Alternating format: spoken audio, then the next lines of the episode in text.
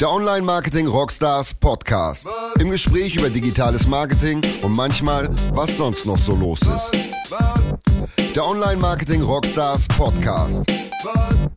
Mit Philipp Westermeier. Diese Woche ein Hauptteil mit äh, Pia und Cornelius Frei von Opinory. Die beiden äh, sind Gründer der Firma, gemeinsam mit Max Miran, der heute nicht dabei ist.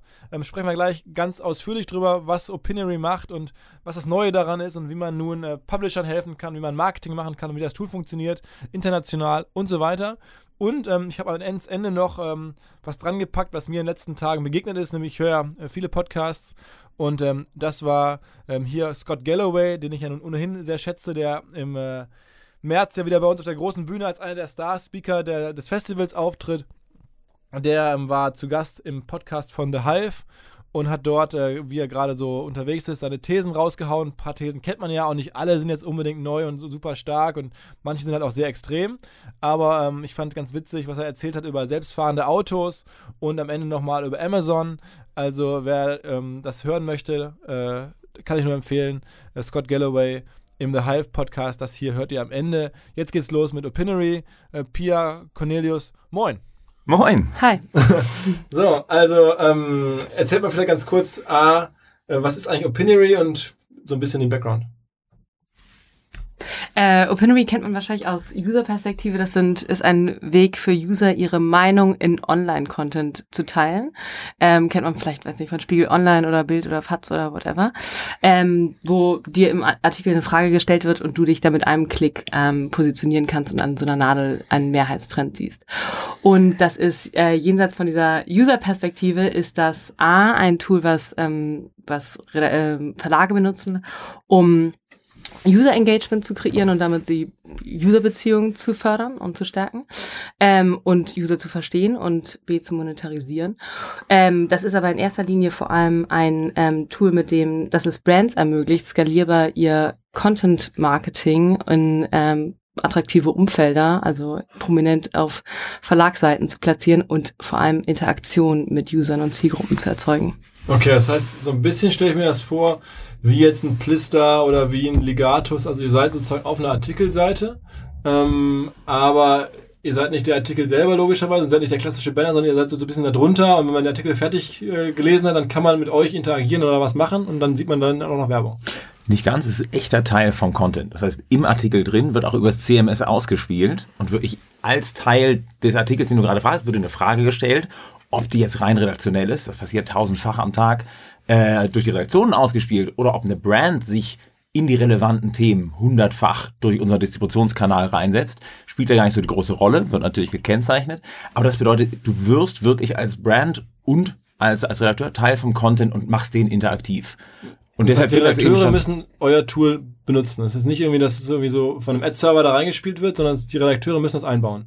Es wird auch von Redaktion, Redaktion manuell eingebaut. Äh, es wird aber in erster Linie automatisch im Content platziert. Das heißt, äh, über eine Skripteinbindung ähm, verstehen wir den Kontext eines Artikels und matchen den mit einer passenden Umfrage dazu. Okay, okay. Und dann äh, gibt's, wenn man die Umfrage gemacht hat, dann kommt die Werbung.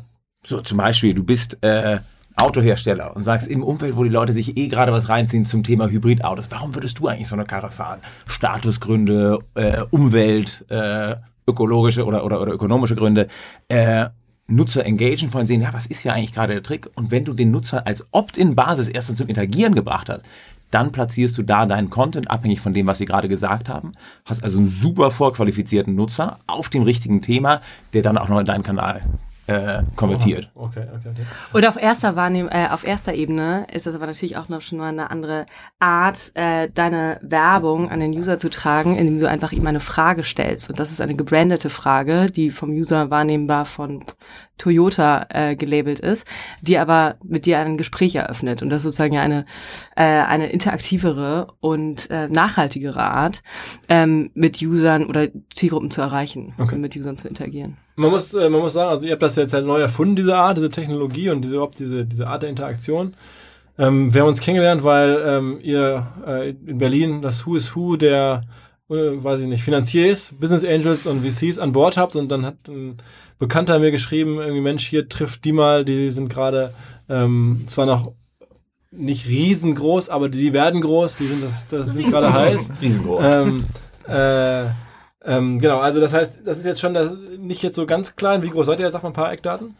Also wir sind aktuell äh, 25 Leute, 26 Leute, ähm, mit einem Hauptquartier in Berlin, äh, erreichen damit aktuell über 60 Millionen User im Monat und haben da auf äh, Verlags- und auf Brandseite knapp 60, 80 Kunden im Portfolio und ähm, haben dazu äh, Offices Offices, Schreibtische in äh, New York und in London. Okay. Also du ähm, bist dann auch, haben wir gerade schon gesprochen, viel in, in New York und versuchst dann dort ähm, amerikanische Publisher davon zu überzeugen, sowas einzubauen.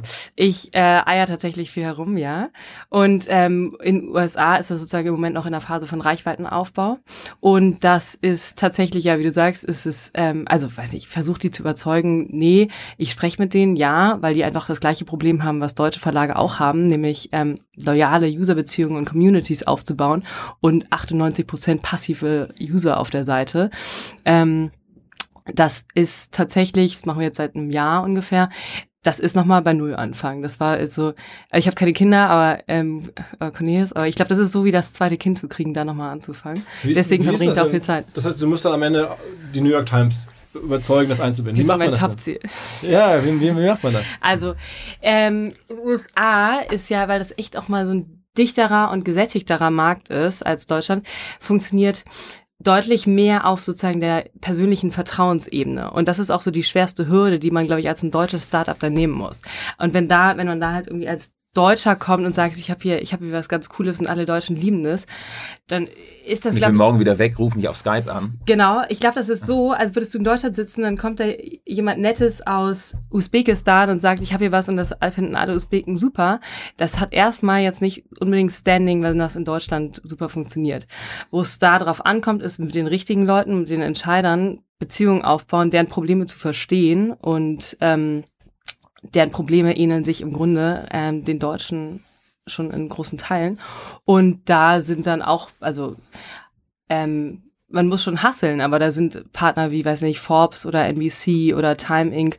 Ähm, sind da relativ früh an Bord gekommen. Okay, das heißt, du hast die irgendwo getroffen und irgendwie charmant. Ich schreibe ihnen ungefähr 80 E-Mails und tanze auf irgendwelchen Veranstaltungen rum, wo ich glaube, dass sie auch sind.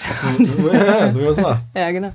Und dann irgendwann catcht man sie halt. Okay, ja. okay, okay. Und es hilft ja, du hast jetzt auch irgendwie ähm, selbst ein paar Ehrungen abbekommen, äh, habe ich gesehen. Du warst selber auf einer Forbes-Liste oder so. Hell yes. Ja, ja. Hörte, Anna, hör was war das? Was war das für eine Liste?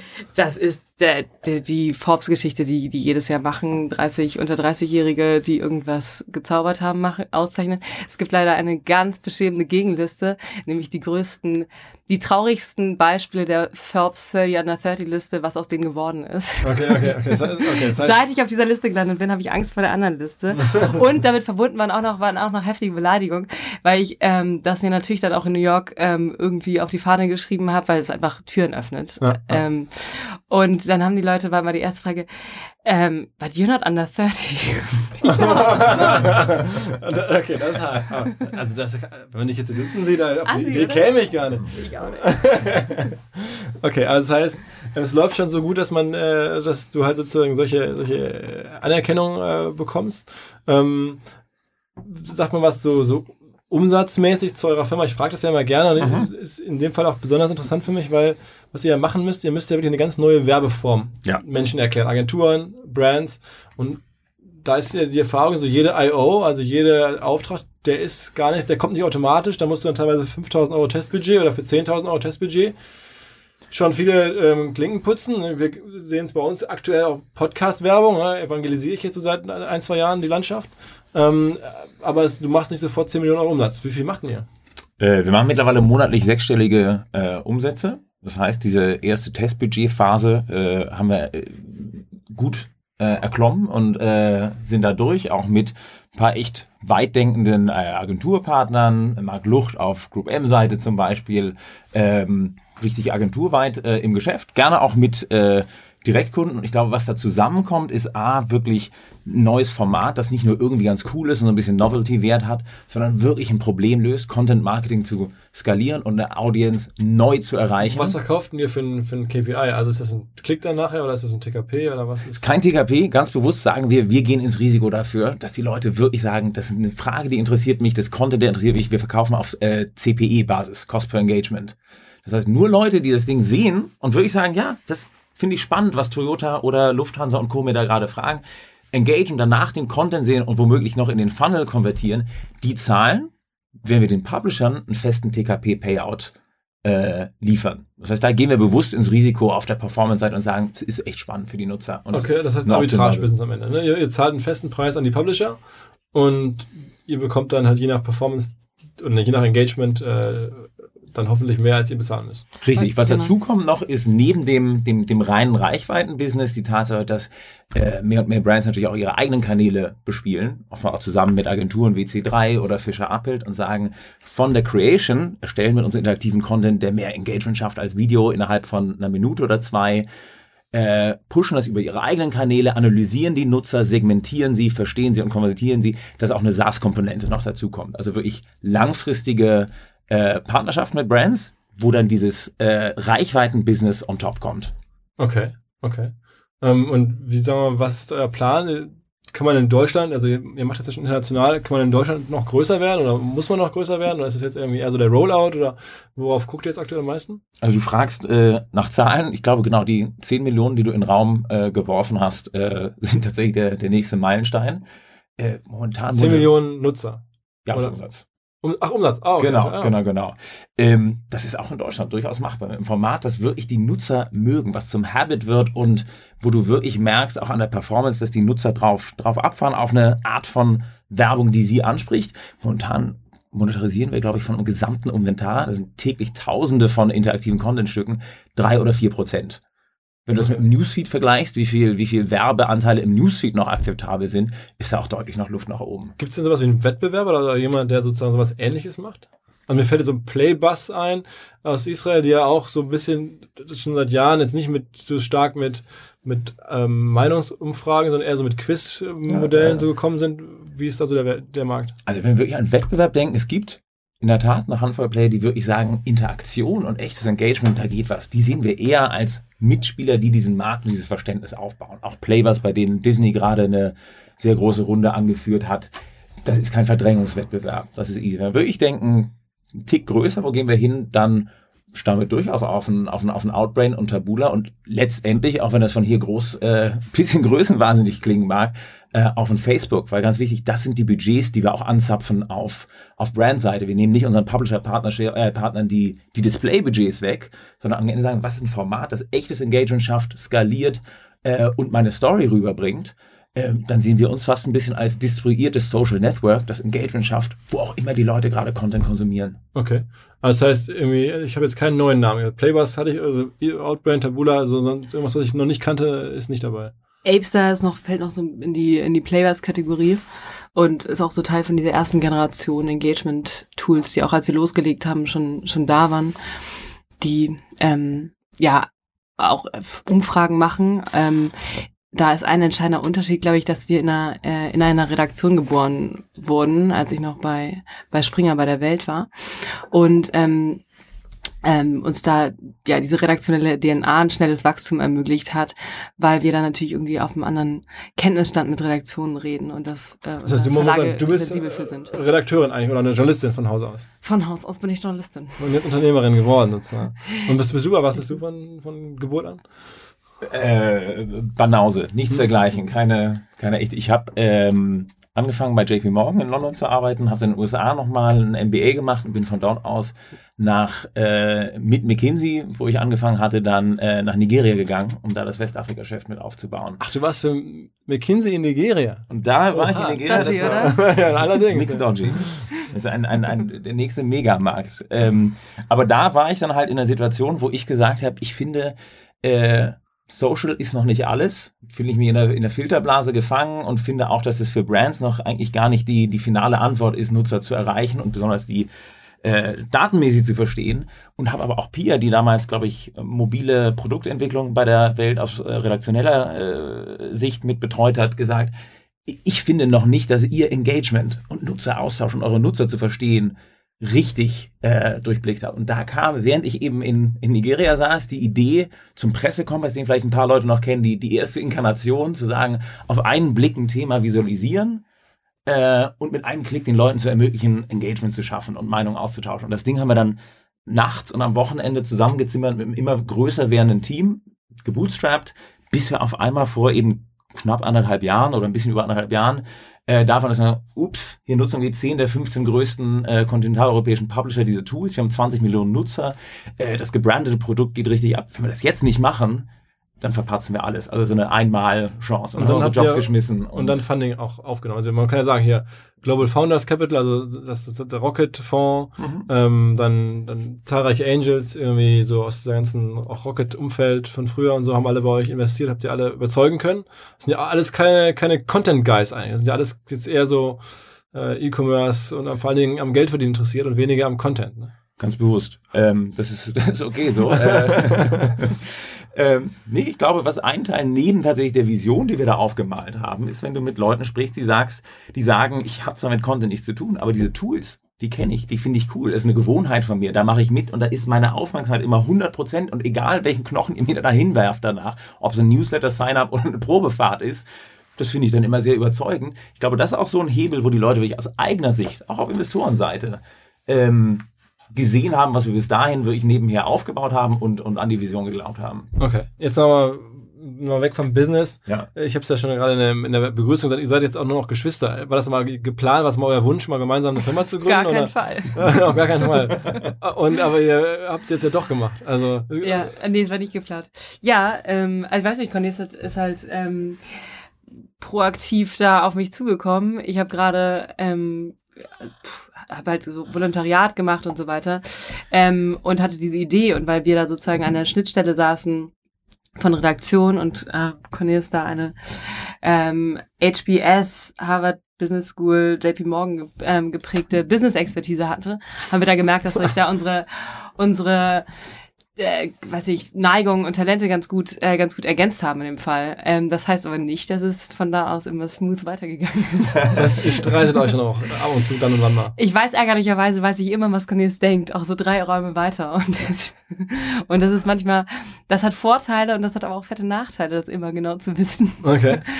Aber ich weiß nicht, ich glaube sozusagen, ein- was cool daran ist oder was gut daran ist, ist einfach eine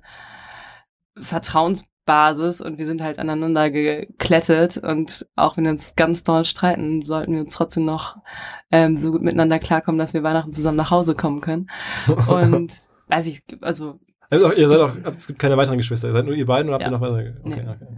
Sag mal, ähm, das ist auch die Antwort auf meine Frage. Was machen eigentlich Leute nach der Harvard Business School? Die machen dann irgendwie McKinsey in Nigeria und dann Opinory.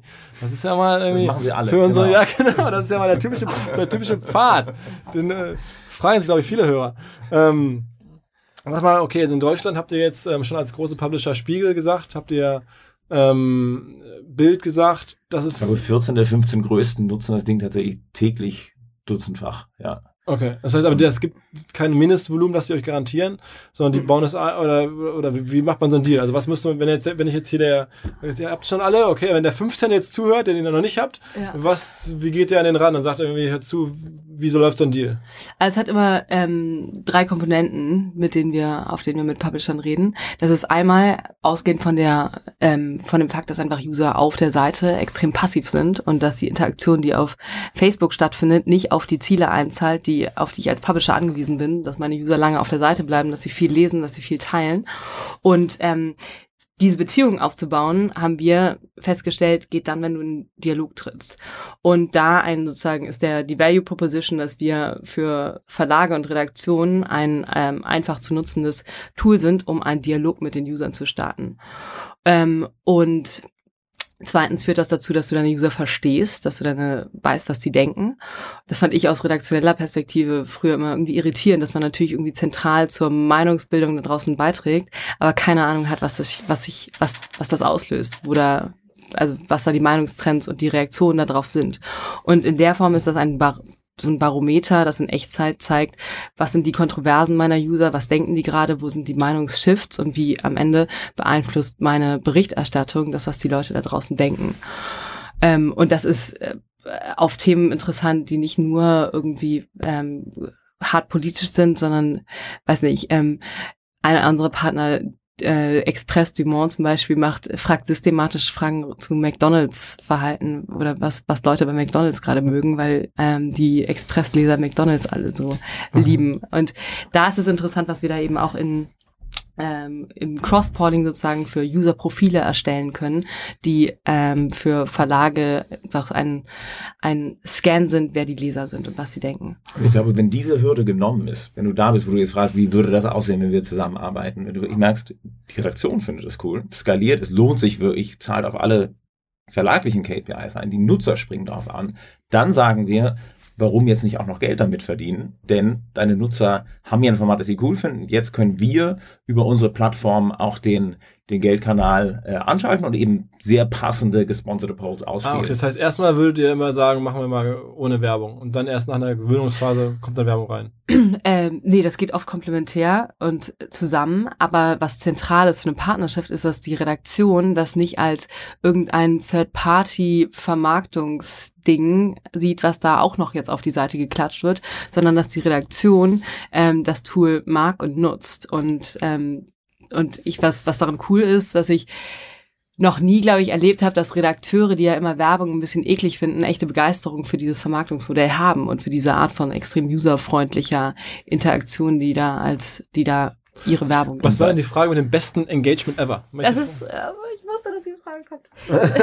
ich würde jetzt gerne was ganz Relevantes sagen. Ich glaube, es war, ähm, Sarah und Pietro, Pietro, die Lombardis. Okay, und das hat, die Frage war dann irgendwie, sollen sie wieder zusammenkommen, oder? oder? Es war die Frage, ähm, ja, genau, es war die Frage, sollen sie wieder zusammenkommen mit einer unfassbaren Engagementrate von irgendwie über 60, 70 Prozent ähm, auf Bild und ich glaube 500, 600, 700.000 abstimmende User. Also 600, 700.000 abstimmende ja. User. Okay. Es kam noch eine Frage so im Umfang, glaube ich, daran, das war ähm, zu Trump, ähm, das Trumpometer.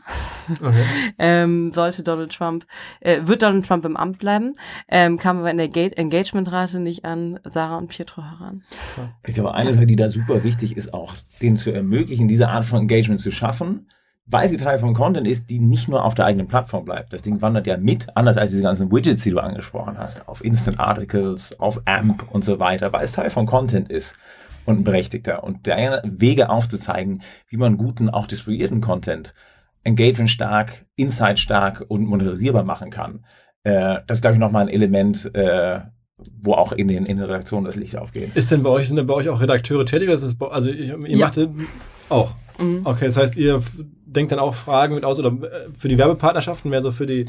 Also Beides. am Tag gehen drei, dreieinhalbtausend Fragen live, davon produzieren wir zehn bis 15, einfach um ein Grundrauschen, um gut, um zu zeigen, was können unsere Tools, um neue Ideen äh, zu platzieren, die werden dann syndiziert, also verschwinden keinen kleinen Teil äh, prozentual, aber da schon mitzudenken, um, um diese Dialogebene mit den Redaktionen und auch auf, auf Brandseite zu haben, das ist wichtig. Aber wir sind jetzt keine Content-Agentur oder Redaktion im Kernsinne. Jetzt hast du gerade Performance-Marketing gesagt. Ich komme ja selber so ein bisschen aus dem Performance-Marketing. Bubble oder so, äh, finde ich echt ganz gut, was die im Content-Bereich machen. Jetzt hören möglicherweise hier irgendwelche Startups oder Firmen, die jetzt auch Performance-Marketing-mäßig unterwegs sind, zu. Was kann man denen anbieten? Wie viel Geld müssen die in die Hand nehmen, um bei euch mitspielen zu können? Und dann habt ihr jetzt gerade gesagt, okay, man bekommt am Ende Engagement. Äh, ist denn manchmal Engagement auch Abverkauf oder nie? Oder ähm, wie lässt sich sowas so äh, transportieren, das Engagement, in, in irgendwie äh, andere greifbare KPIs? Genau, äh, wir sind kein klassischer reiner Performance-Kanal, definitiv nicht. Es gibt einfach richtig gute Use Cases, insbesondere bei erklärungsbedürftigen Produkten, wo du durch die Vorqualifizierung und äh, das genaue Targeting und die, das Engagement enorm gut Leads einkaufen kannst. Wir sehen das bisher bei hochpreisigen Geschichten für äh, Finanzanlage, Robo-Trader, sowas wie Scalable Capital, äh, Autos und so weiter. Das läuft richtig gut. Sind wir jetzt der aller oder wollen wir innerhalb der nächsten drei Monate der allererste Kanal äh, für für Bottom Basement Fashion Leads äh, sein, die du zu drei Cent pro Klick einkaufst? Nee, das sind wir momentan nicht. Da ist schon eine gewaltige Branding-Komponente dabei. Äh, aber natürlich mit der Hinsicht, dass dieses Branding auch, äh, auch liefern und leisten muss. Mhm. Was wir auf der Publisher-Seite sehen, was sich da, wie viel, das, was da für eine Power auch auf der sozusagen Performance- und Conversion-Seite sitzt, ist ein, ein Feature, was in Deutschland ein Backfill ist für Publisher, was in USA aber gerade sozusagen vor allem eine, eine, eine zentrale Value Proposition ist für neue, für neue Partner. Ähm, und zwar äh, Engagement mit äh, Subscriptions zu verbinden. Und wo ja Verlage häufig das Problem haben, man, wir haben ja jetzt unsere Premium-Inhalte und einen armen Redakteur, der jeden Tag fünf Artikel aussucht, die die Plus-Artikel sind, ähm, aber die die konvertieren noch nicht so, wie sie, wie wir uns das vielleicht wünschen. Und da ist war unsere Annahme, dass es eben leichter ist, diese Conversions zu treiben, wenn du User engaged, wenn du mit Usern in ein Gespräch, Gespräch trittst. Und ähm, was da extrem erfolgreich funktioniert als Backfill-Variante für, für Verlage, dass sie eben an ihr, äh, an Pauls ein, ähm, ein Call to Action ähm, koppeln, der sagt, vielen Dank für deine Stimme, dafür schenken wir dir einen Monat digital komplett und hier kannst du dein Geschenk abholen. Oh, okay, und das generiert fett äh, viele Abos. Aber das, ist, aber das ist ja dann am Ende Gratis-Abos, ne? Aber trotzdem, also man hat erstmal Logins oder erstmal Adressen und so. Ich glaube, wir haben gerade bei einem namhaften Publisher, wo du auch mal gearbeitet hast, gesehen, dass diese Gratis-Abos tatsächlich in, ich glaube, innerhalb von drei Monaten in eine signifikante sechsstellige Zahl an äh, ja, kann, also ich meine, der Funnel ist, ist, ist ja fair enough. Also meine, Hauptsache man hat einen guten Funnel und man kriegt Adressen, man kriegt äh, Freemium, ist so, ich meine, so funktioniert die Welt, also ist mir schon klar.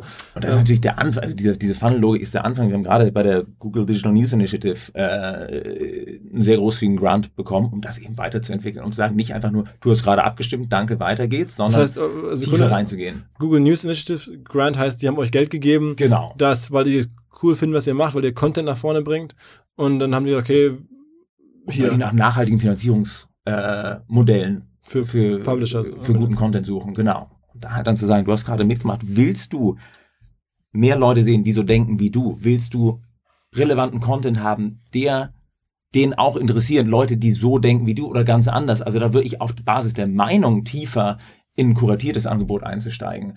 Äh, hinten drin vielleicht auch einen für die Publisher, insbesondere jetzt, wo die ganzen E-Privacy-Datenschutzverordnungen kommen, der äh, ein Login nicht erzwingt, um lesen zu müssen, muss ich jetzt einloggen, sondern echt einen Mehrwert für den Nutzer schaffst. Mhm. Äh, weil du sagst, ich logge mich ein, sehe, wie denkt mein Social Circle, wie denken Menschen wie ich, was passieren sonst noch für Debatten, die für mich spannend sind.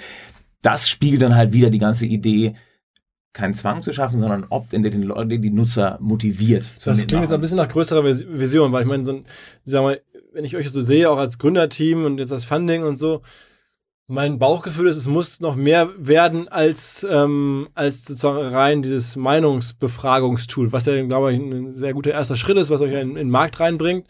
Aber wenn man einmal diesen Login hat, auf den, mit den Publishern irgendwie connected ist und dann Advertiser hat, dann muss man, oder dann wäre mein Gefühl, muss da mehr noch entstehen können, dann habt ihr wahrscheinlich noch eine größere Vision als, wir machen jetzt bis zum Ende unserer Tage äh, Meinungsbefragung. Äh, also bei Meinung bleiben wir, glaube ich, gerne dabei, weil Meinungen echt ein richtig geiles Thema sind. Ja, heißt ja Opinionary ist ja auch. Da sind wir irgendwie gefangen. Ja. Ja.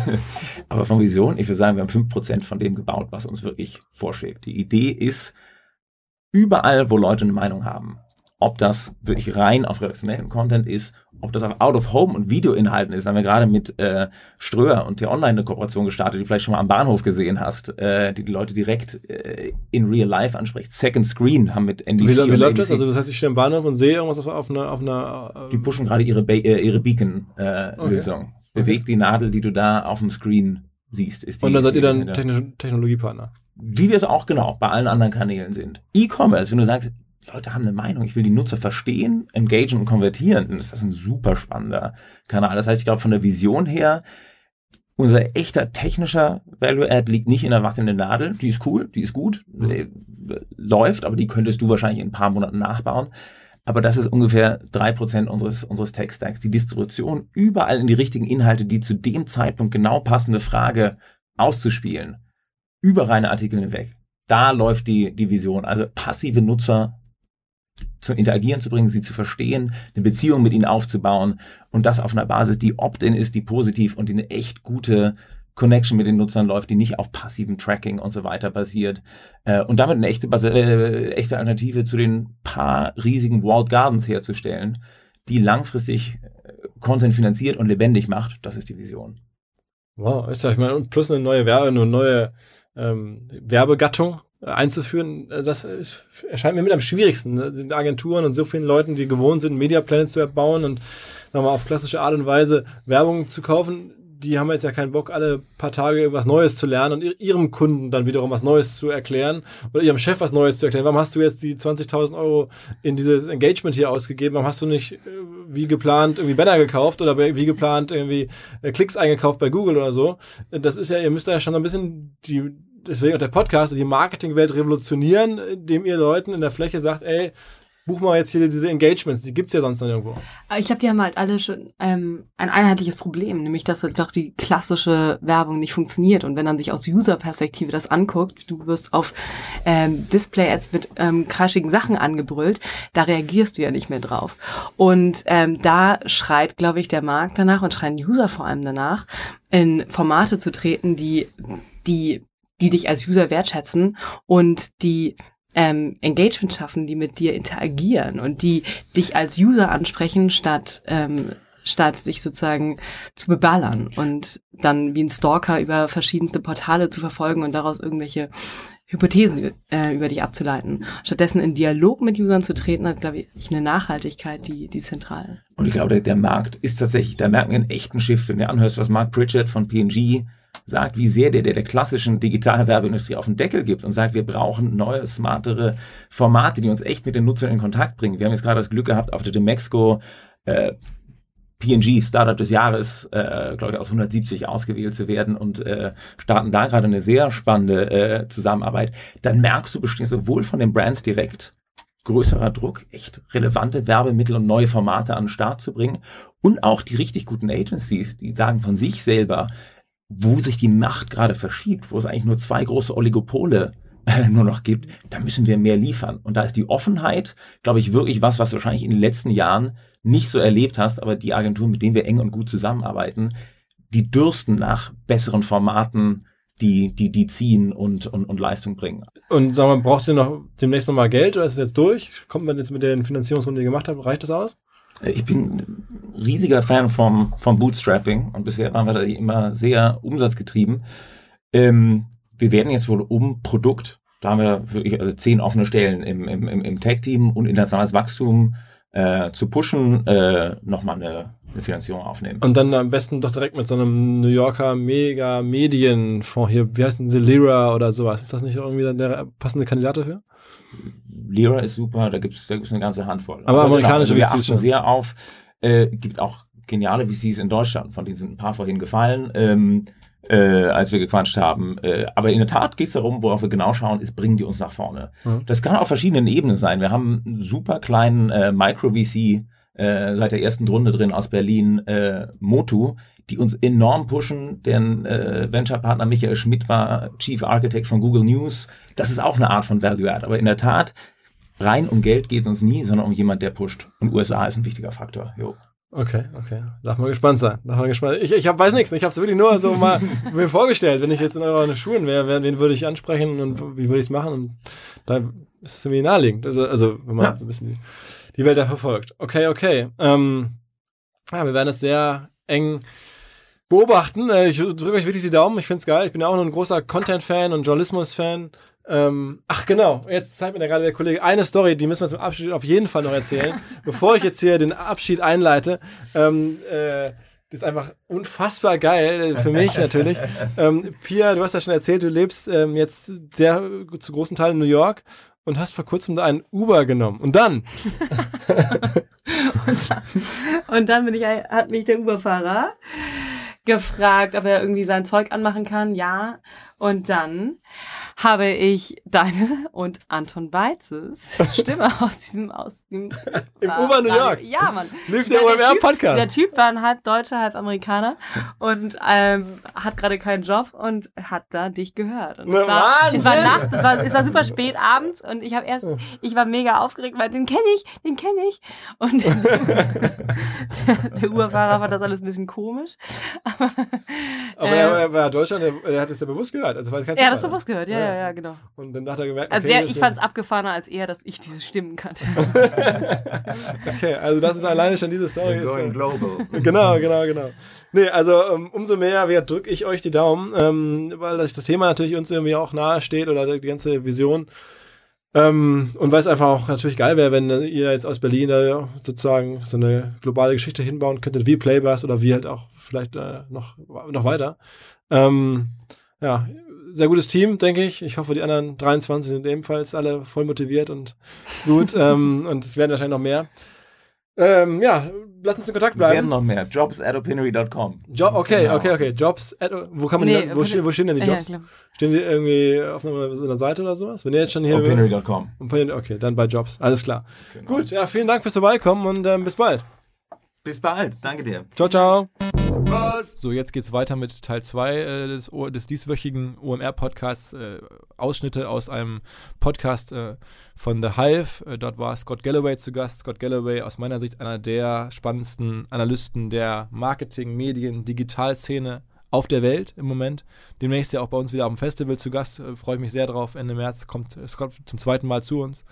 Ähm, ja, und man kann ihm echt immer gut zuhören, ist immer unterhaltsam. Und jetzt hier hören wir ihn am Anfang über äh, selbstfahrende Autos, hat er eine ganz interessante Meinung. Und danach zu seinem äh, Kernthema Amazon. Ähm, ja, viel Spaß. What do you think is the the the potential revenue for for Google's driverless car business that they're so? I think driverless cars, maybe with the exception of virtual reality, is going to destroy more shareholder value than any technology. I think it's overhyped, really complicated, Really? And going to soak up massive amounts of capital. I think it's going to be great for us. I can't wait, but I think it's going to destroy a ton of shareholder value. I I see it as the the biggest. I think it's going to have a bigger impact on society than anything since It's a the different history question. of the printing press. I'm not. I'm not saying no, no, but, but, see, but yes, but if it does have the biggest impact on society, Yeah. then anything, it's going to have. There's a mm-hmm. huge, huge potential Not upside. necessarily. Lunar landing set off an arms race. Tons of DARPA. The, the going to the moon had a huge impact on society. Did anyone make a lot of money off that? Well, I think driverless cars are going to be awesome. I'm just not sure. I think the first people in it are going to be true innovators and get mud on their face and arrows in their back. I'd be a fast follower. I'd wait that one out. So, das war Scott über selbstfahrende Autos. Mal eine andere Meinung kann man auch haben, finde ich. Auch ein- irgendwie guter Ansatz. Und jetzt äh, spricht er über sein Lieblingsthema. Da ist er am stärksten über Amazon. Da ist er am tiefsten drin. Und äh, ja, fasst immer viele Gedanken zusammen, die, die dazu auch ungewöhnlich sind. Und ja, vielleicht sogar einen Geldanlagetipp. Wenn ihr zu Weihnachten Geld geschenkt bekommt, laut Scott Galloway kann man es hier sicherlich gut anlegen. Also viel Spaß. Amazon will be the first trillion dollar company. As excited as you are about driverless cars, I'm excited about what Amazon's doing. If I was the head of strategy for Amazon, what I think they're doing is they're putting in place all the chess pieces. They've got your credit card history, they've got artificial intelligence, they've got a fulfillment network that puts a warehouse within 20 miles uh, of 45% of the US population, which is misleading. It's really 75% of the US disposable income. They have Alexa. They have an incredible reputation for brand, and they have pretty much every product you ever want. And they're going to start something. They're going to run a test called Prime Squared. And we'll just use that as a placeholder. They run it in a college town where there's 100% ubiquitous penetration of smartphones and broadband. And they're going to say, Nick, we think we know what you want across your low consideration consumer life, which is probably 80 or 90% of your Be- purchases. before I want it. Zero click. We're going to send you two boxes three times a week. One's going to be empty, one's going to have all the stuff in it we think you want. You put the stuff you don't want back in it, and then you calibrate with your voice using Echo, and you say, Amazon, Stella Artois, not Hamagon. Amazon, I want honest diapers, not Kimberly Clark. Amazon, I'm going on vacation for two weeks. Amazon, I want four quotes for auto insurance via email for a 2015 Volvo SUV. They're going to run this test. People are going to decide they love it. It's going to take prime users from $1,300 a year to 7,000. The stock's going to become anti gravity, go to a trillion dollars. We're going to freak out and break them up. terrifying, but actually quite useful. It's funny. I actually, um, I re- remember when I was in college, I was always terrified by big corporations because I felt like they knew too much about people and that they were too powerful and so on and so forth. And I was sitting in my living room the other day and I had to get some new diapers and I was like, oh, I should get some sparkling water and all these things. And, and then 45 minutes later, an hour later, it showed up at my front door, and I was like, wow, I love Amazon. It's such a mm-hmm. great company. And I don't feel that way about it because it, it is so useful. But I, it's what I find so fascinating about what you just said is the way I shop on Amazon is I go to my past purchases. And mm-hmm. if, if they know how often I order those things, then why wouldn't it just show up? And they they have all the pieces in place to go to zero click. And when will do you think when do you think that'll happen? I think they'll run the test in the next 12 to 24 months. I think the stock's going to double in the next 12 to 24 months. I don't see. I think it's the most. I've never seen a company firing on all 12,000 cylinders the way this company is. And what is their potential Achilles heel? Washington or Brussels, in not in that order. Their Achilles heel is Brussels. And, what, and how? Uh, the only regulator in the world whose testicles have descended, Marguerite Vestager, is going to come after them. And do what? Uh, break them up, ban them, start fining them a billion dollars a month, uh, sue them for non competitive practices, kick them out of countries. So then, how does the stock continue to double if that's what happens? Oh, I think the stock's going to, I don't think that's going to happen in the next 12 or 24 months. I think the test will happen. I think the zero click order. Think about Whole Foods. Whole Foods will be to Amazon what face what Instagram was to Facebook. This is going to be the best acquisition of this decade. Whole Foods. What's the only reason we don't want we, you don't shop at Whole Foods all the time? Because I have to get in my car and go there. Well, why else though? Why wouldn't you uh, shop at Whole Foods all the time? Some stuff's expensive. Price.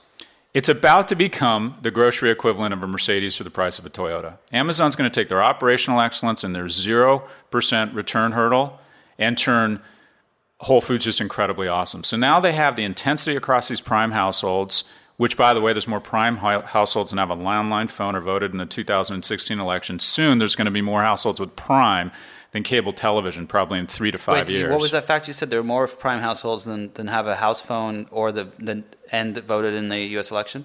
More people have Prime, more households have Prime in the US than voted in the 2016 presidential election or have a landline phone. And if current rates continue, in somewhere between three to seven years, there likely will be more households with Prime than cable television. So we now have our biggest relationship with technology is not Apple. It's still number one is Google and Facebook, but a close number two is going to be the intensity of prime across all the wealthiest households in America. And the way you create intensity is through intimacy and fluidity of contact. And now they have license to get into all of our refrigerators. And pretty soon, you know, if you want to go buy a Panamera or a Panerai or a pair of Christian Louboutins, that's fun. Go buy it. But for all the other stuff in your life you don't want to deal with, they'll just handle it all. They'll handle it all. And they'll do a really good job. So, one of the things that I find so fascinating is that, um, uh, you know, Jeff Bezos, even though it was just for a very limited period of time, uh, was the richest man in the world. Um, Oh, he uh, soon will be again. he soon will be again. There's no Yeah. question. Um, you know, he's doing Bl- Blue Horizon, uh, and and he there's all these things he's doing. But what what's the end goal? Is it that he wants to have a company that everyone on the planet uses? Like, what's the Yeah. yes? Uh, Nick, these guys, and by the way, I don't think they're doing anything wrong. I mean, Oh, I'm not saying that either. I'm just. I, I think. and- uh, I, I think that the the gro- we we have we have uh, you know so capitalism is the worst system of its kind except for all the others. That's a great Churchill quote. But we tell these companies their role and their mission is to increase shareholder value. And I've been on a half a dozen public company boards, a dozen private company boards. Really, all the CEOs are really good people. All the CEO CEOs are very civic minded, and all of them, with every fiber in their body, are focused on getting the share price up because that's how you create economic security for yourself and your employees and that's primarily primarily why companies exist so when you're at 500 billion dollars you're going to use every tool in your arsenal and your quiver to get it to a trillion whether it's anti-competitive behavior which at the time you're going to rationalize as not anti-competitive. You're going to use everything you can to try and get to a trillion. And it's our job to regulate to elect officials who are going to have the stones to stand up and say okay at some point if a company can get to 500 billion dollars in value and pay 1.4 billion in corporate taxes, meanwhile Walmart's, Walmart's paid 64 billion since the Great Recession, while Amazon has added the value of Walmart to its market capitalization in the last 24 months, how do we continue to function as a society? How does that work? Well, so that was my that was my next question. Um, was is you know uh, there was a report that came out a few months ago that eight uh, of the richest people on the on planet Earth uh, have the same net worth as the Bottom 50%. Bottom fifty percent. That's three point six billion people compared to eight. I- I- that does not seem like capitalism works. That does not seem like the system is working. Well, it, it let me put it this way: it's it, the the the the notion that I think is scariest is the notion that the world is what it is and we're headed that way. I think the world is what we make of it, and I think it's absolutely possible for us to step in and say, okay, these companies should not be able to engage in massive tax avoidance. The most successful companies in the world should have to pay their fair share. The most successful companies in the world should not put in basically Trojan horses apps that evaluate every other app, and once another app gets to a certain level of traction, can then suck down those features or buy the app, which is what Facebook is doing right now. We sh- should we have one company control 90% share of an industry that is now larger than every advertising industry of the entire country except the US? That's Google. I just think we need people with stones to uh, regulation and rules are a key part of capitalism and they work really well. But who's at fault? Us. We look at these companies as almost like religions. And just as if you've ever been in a relationship with someone much better looking than you, you're setting yourself up for abuse. That's every relationship for me. Okay, likewise, brother. So we are dating, we are in a relationship. We personify these companies, we see them as much hotter than us, and we're not willing to hold them to the same standards as the rest of business. So we absolutely this absolutely can work. We just need elected officials and regulators with the stones to say I'm going to hold these companies to the same standard and scrutiny as the rest of business. Well, on that note, thank you so much. This has been a fascinating conversation. Thanks for having me. um, And the book is The Four The Hidden DNA of Amazon, Apple, Facebook, and Google by Scott Galloway. Scott, thank you very much.